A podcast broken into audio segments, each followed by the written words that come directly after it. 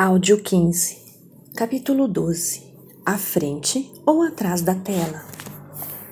São muitos os pais como nós que querem dar todas as oportunidades aos seus filhos para que estes possam, na medida em que suas capacidades lhes permitam, ser inovadores e criativos no mundo tecnológico. É lógico e louvável.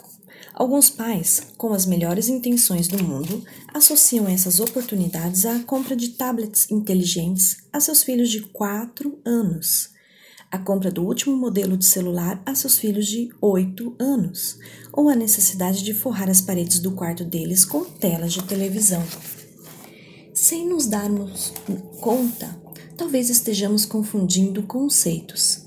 Não é a mesma coisa crescer à frente ou atrás de uma tela. O que quer dizer isso? Steve Jobs passou grande parte da sua infância na garagem da sua casa, aprendendo com o seu pai adotivo, que era mecânico e carpinteiro, a trabalhar com as mãos e a desfazer e reconstruir dispositivos eletrônicos, como televisores e rádios. Não passava horas à frente de uma, de uma tela consumindo passivamente conteúdos, trabalhava atrás das telas Durante esse período da sua vida, juntava-se a dois vizinhos com os quais partilhava uma paixão pela construção de dispositivos eletrônicos, Bill Fernandes e Steve Wozniak, que foram elementos chaves no desenvolvimento do primeiro computador Mac.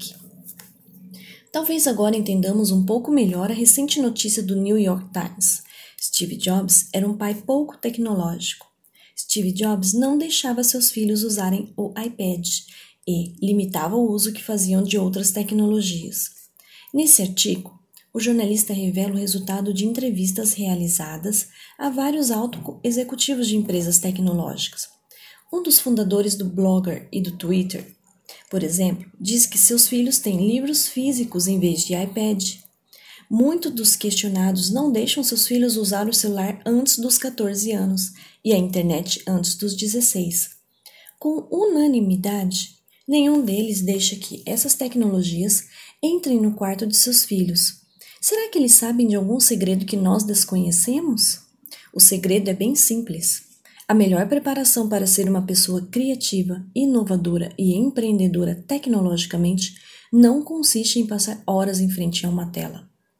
Em 96, Jobs dizia numa entrevista ao Riot que as pessoas refletem menos do que antigamente. Essa mudança deve-se principalmente à televisão. Ser inovador também não é consequência, nem sequer remota, de saber manejar o último modelo do iPhone.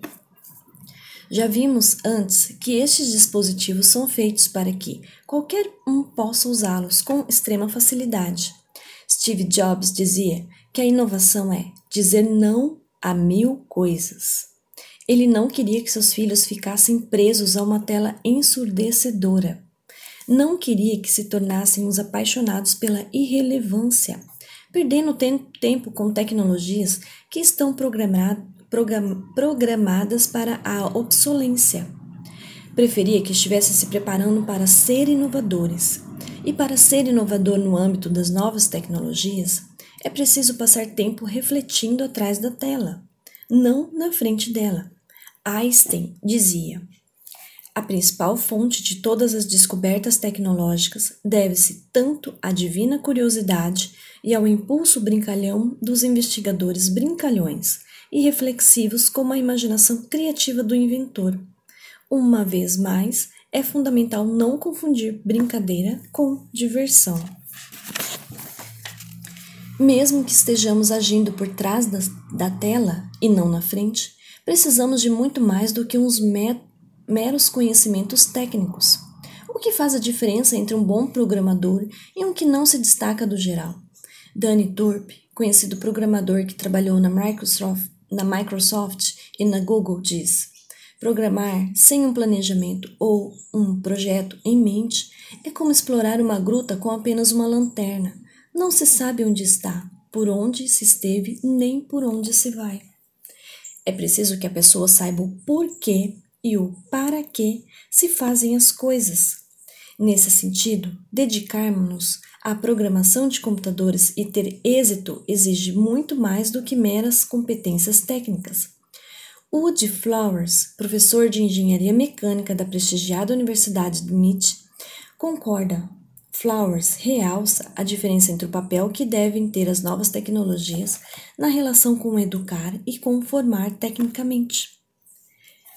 Penso que a educação e a formação técnica são duas coisas diferentes. Para mim, a formação técnica é um produto essencial, mas não escasso que será seguramente subcontratado a sistemas digitais e, por isso, melhorando, melhorado ao longo do processo. Educação é algo muito mais sutil e complexo e faz-se através da interação entre um mentor e um aprendiz, entre um aluno que aprende e um perito.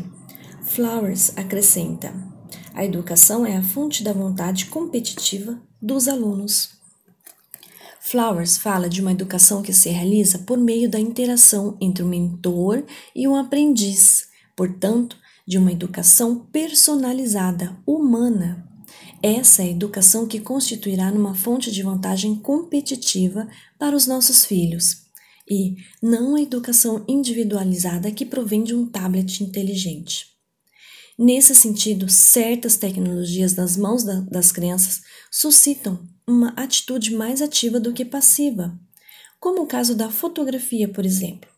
Carlos Pérez Naval tem nove anos e tornou-se o mais jovem vencedor do Prêmio Fotógrafo de Ano da Wildlife, na categoria juvenil, atribuído desde há 50 anos pela BBC, juntamente com o Museu de História Natural de Londres.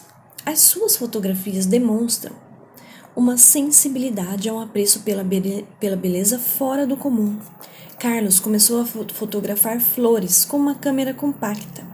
O talento não foi o único fator determinante para que Carlos se tenha convertido num dos melhores fotógrafos jovens, mas também o fato de seu pai ser igualmente fotógrafo e pôde sempre aconselhar. O fato de amar a natureza, fotografar uma realidade que o apaixona e passar muito tempo a compartilhar sua paixão com os pais, diz: Não é só divertido. Meu pai e minha mãe também tiram fotografias e vou com eles. Passamos boas horas juntos com as máquinas fotográficas. Uma vez, uma vez mais vemos até que ponto as relações interpessoais são cruciais na aprendizagem chaves para uma educação humana que dá sentido àquilo que se aprende.